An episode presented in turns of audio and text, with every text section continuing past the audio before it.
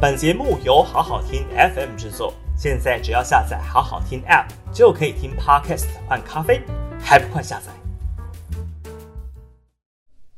好好听 FM 的朋友，大家好，我是平秀玲。五月三十号的今日评评里哦，来谈谈在这一波疫情当中，那些来不及长大的孩子们。截至目前为止呢，这一波 Omicron 的疫情已经带走十条宝贵的小生命。那这件事情呢，当然让很多人觉得很难过。艺人郭彦均呢，在他的脸书上面分享了一篇他跟他的医护朋友的对话。那这个对话的内容呢，当然也提到了这一波疫情当中哦，孩子们来不及长大的心情哦。那当然，这波。疫情呢，也让这一个第一线的医护非常的辛苦。本来郭彦军的这一篇贴文呢，是要大家给医护加油打气啊。那主要他跟他的朋友的对话当中提到，从四月五号开始，他们的医院的主任就没有休假了。然后呢，提到了这一个病房里头的一些惨况，提到看到很多孩子们走了，心情很不好。那这篇贴文呢，当然被这一个网军出征的时候哦，质疑这是哪一家医院呢？为什么有一家医院呢？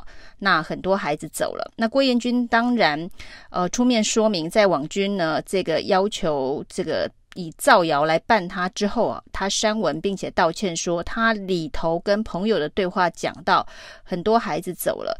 指的是指挥中心每天记者会当中所公布的，因为重症而死亡的孩子，现在呢是已经达到十位了。那在郭彦均贴文的时候，那时候是八位哦。那于是呢，这个在新闻的转载哦，以及后续的一些农场粉砖的转发当中哦，都用很多孩子走了当成标题哦。那很多孩子走了。是指挥中心在每天记者会当中，的确会告诉大家，这波疫情呢，对于孩子的威胁相对比较大。于是呢，这个指挥中心也紧急的安排了孩子们打疫苗。那在孩子们终于可以开始打疫苗的时候，我们可以看到很多家长真的非常的紧张哦，因为五到十一岁的小朋友终于可以打儿童 BNT 疫苗。于是从北到南。可以看到呢，很多家长甚至在凌晨就开始在诊所门口排队哦。那基隆有凌晨两点就排队的，那云林呢，甚至在前一天晚上十点就开始有家长排队哦。那屏东呢，车站也是半夜三点就有家长排队，还有不少家长是从高雄跑到屏东去打儿童疫苗的，因为屏东的名额似乎比较多一点哦。那全台湾的这个家长非常担心家里头的宝贝、家里头的金孙呢，会不会在这波疫情当中受到伤害？这种心情可以想见啊。那大家非常的紧张，有疫苗可以打的时候呢，半夜也要去排队。难道这些家长是因为看了郭彦均？孩子们都走了，以及被这个农场粉砖分享的孩子们都走了的贴文，而心生恐惧，半夜跑去排队吗？家里有宝贝、有这个小朋友的家长们哦，恐怕会每天非常认真的关注指挥中心的记者会，以指挥中心的记者会所公布的讯息，他才知道哪一天疫苗开打，哪一天得去排队哦。那所以呢，对于他们来讲，你要说他们是因为被郭彦均的贴文洗脑了，所以才去排队，这一个说法恐怕大家是没有办法接受的。那这件事情呢，因为排队又再度出现了，那贴文引起的回响也很高，大家其实真的对于呃儿童在这一次的这个重症当中的比例人数，以及呢这个发生死亡脑炎的病程的快速哦。是非常的担心啊，那于是行政院长苏贞昌就震怒了，说要就责查办啊，那这个是造谣贴文呢、那一开始呢，这个依法就责，当然是说这个贴文郭彦军的贴文本身呢、啊、是谣言呢、啊。那因为。这个一些出征郭彦军的网军都说，郭郭彦军的文章指的是某一家医院走了很多孩子哦。那事实上，你从头到尾看这个文章的内容，并没有这样子的一个讯息哦。甚至还有医生啊特别去仔细的检查了这个对话，说四月五号开始根本没有儿童重症哦。那其实这篇贴文的日期四月五号指的是四月五号开始哦，这家医院的主任就没有再休假了。那贴文的时间，照郭彦均的说法，应该是五月二十五的早上接到这一个医护朋友的电话，因为他是在五月二十六号的凌晨两点三十四分贴文的，那里头写的是今天早上，所以。可以推测，应该是五月二十五号早上。所以这一篇的贴文当中是告诉大家，从四月五号到五月二十五号，这个主任没有休假，不是说四月五号有很多孩子走了。那这个小儿科医师呢，他到底是这个阅读上面有障碍，还是故意要这一个从贴文当中脑补找茬？推翻说这篇贴文是谣言哦，所以照时间的序列来看，是四月五号到五月二十五号，这家医院的主任呢，他都没有办法休假。那医疗人力吃紧，这也许在第一线的医护可能都很有感了。那至于说看到很多孩子走了，郭彦军的补充是，指挥中心每天所公布的数字，如果到五月二十五号早上。